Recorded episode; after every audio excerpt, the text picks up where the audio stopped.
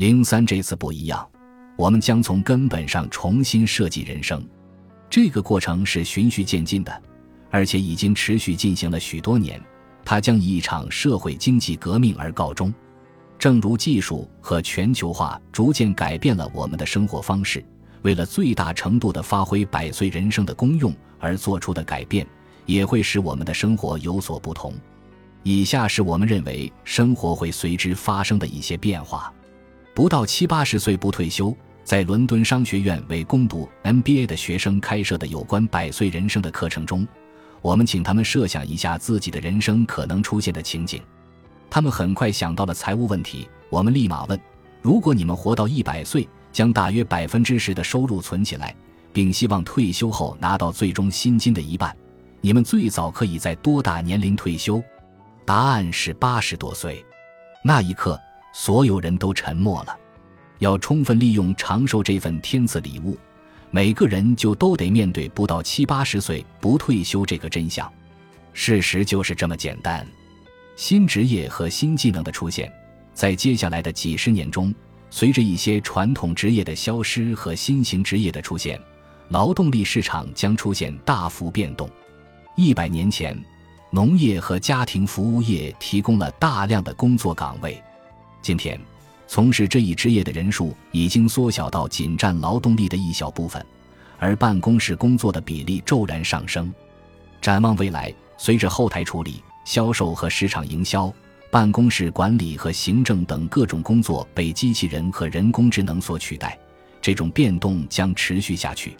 在人类寿命较短、劳动力市场相对稳定的时代。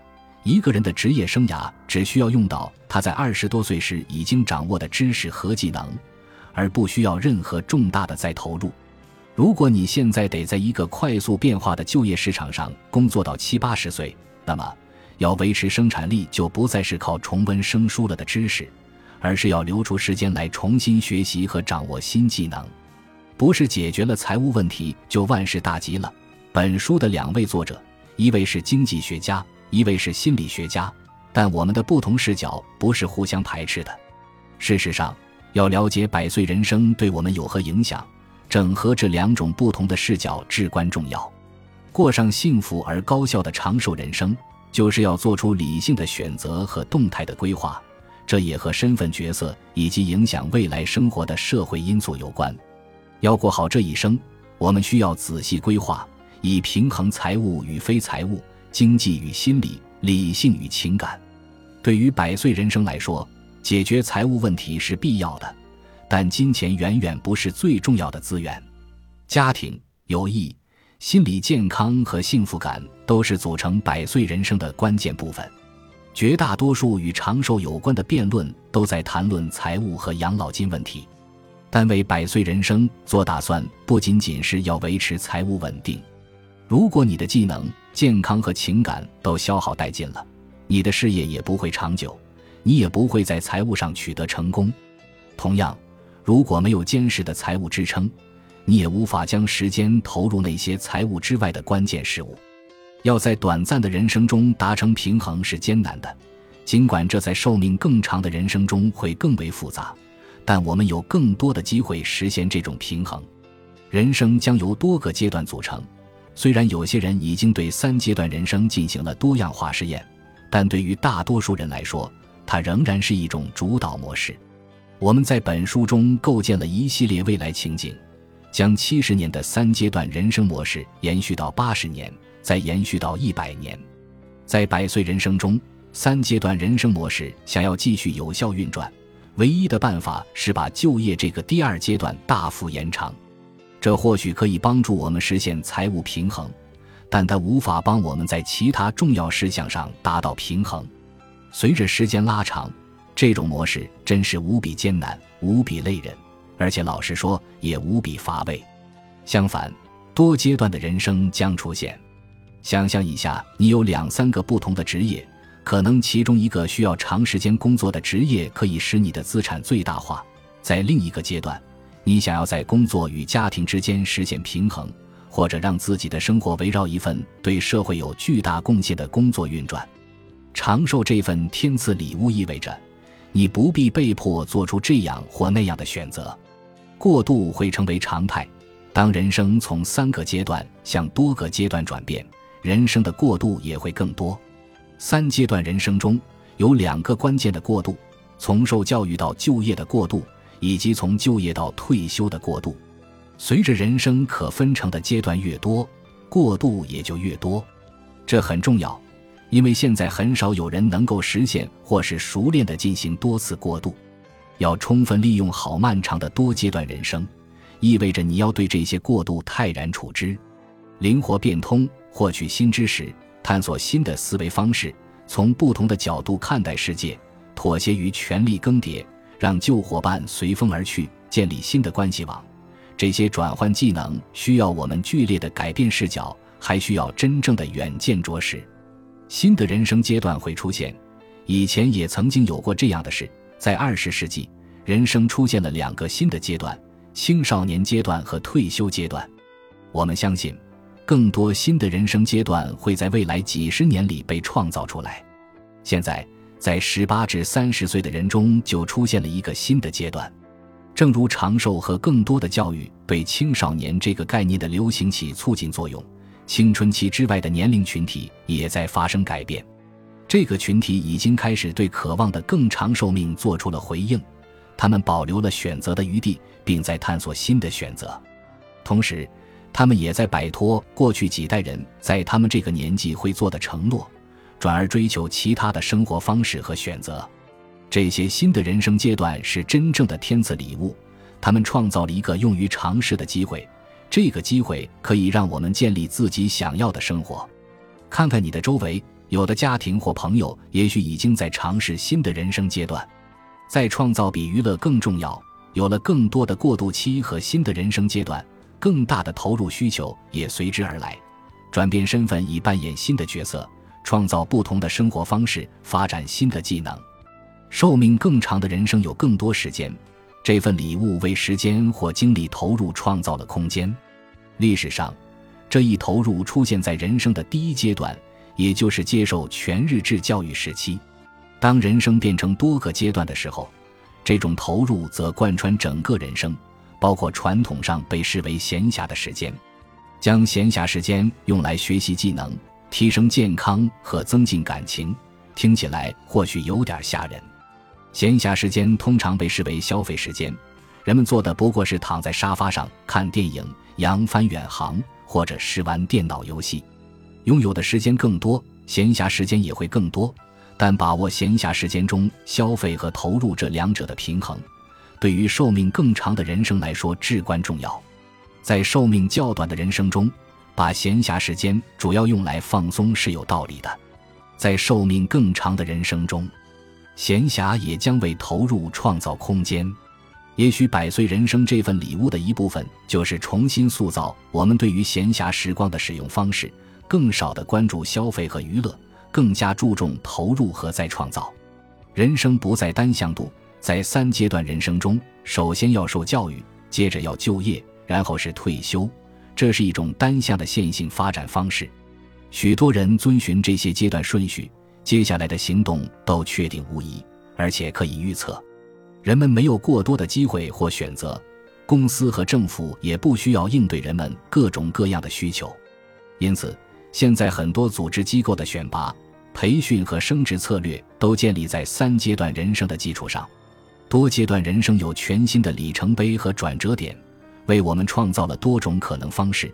排序的方式也不再取决于三阶段人生的逻辑，相反，它将深受个人喜好和环境的影响。重要的是，当步调一致消失时，与年龄有关的推测也将消失。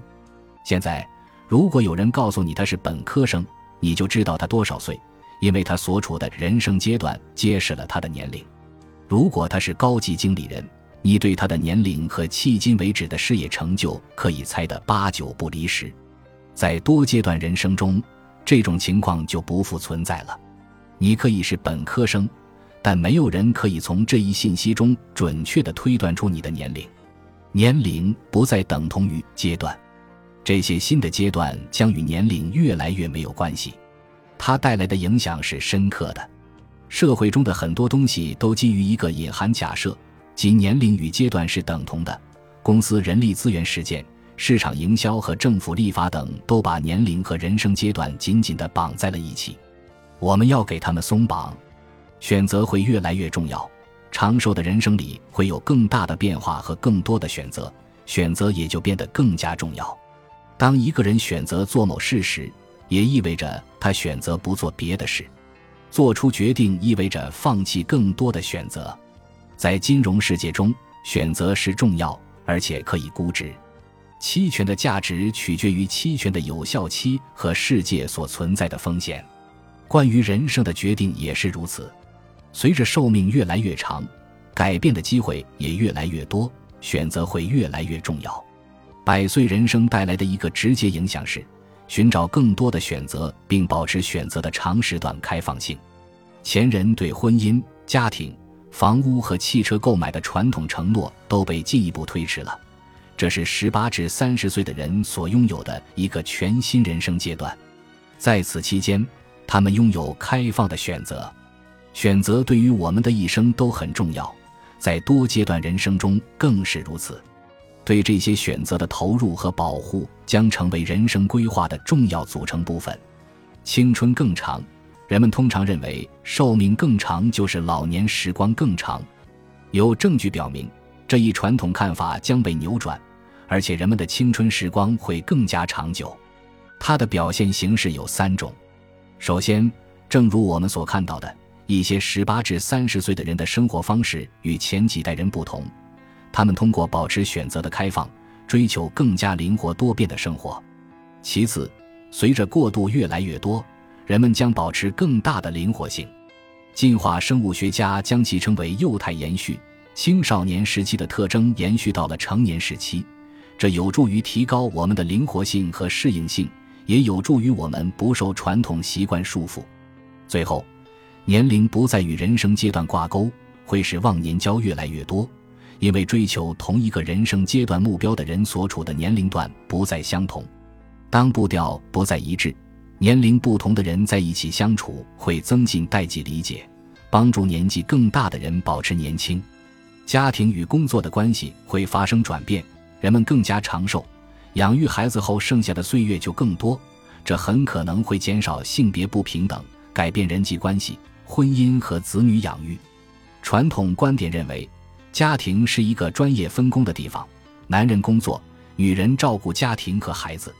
这种情况近几十年来已经有所变化，随着越来越多的妇女成为上班族，双收入家庭已是一种常态而非特例。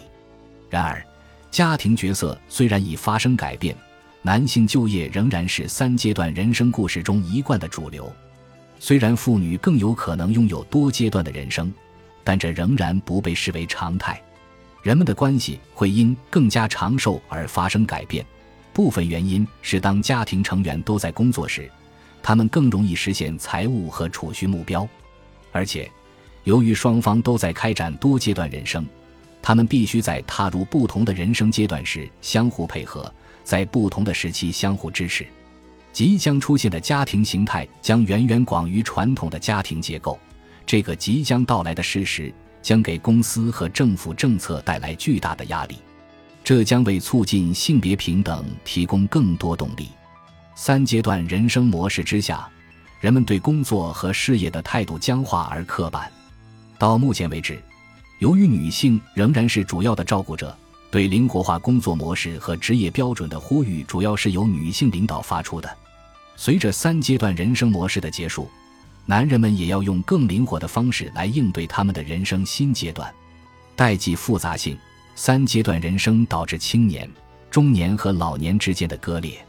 在多阶段人生中，新式家庭关系结构以及年龄与阶段不再挂钩这一事实。将扭转这种代际孤立模式。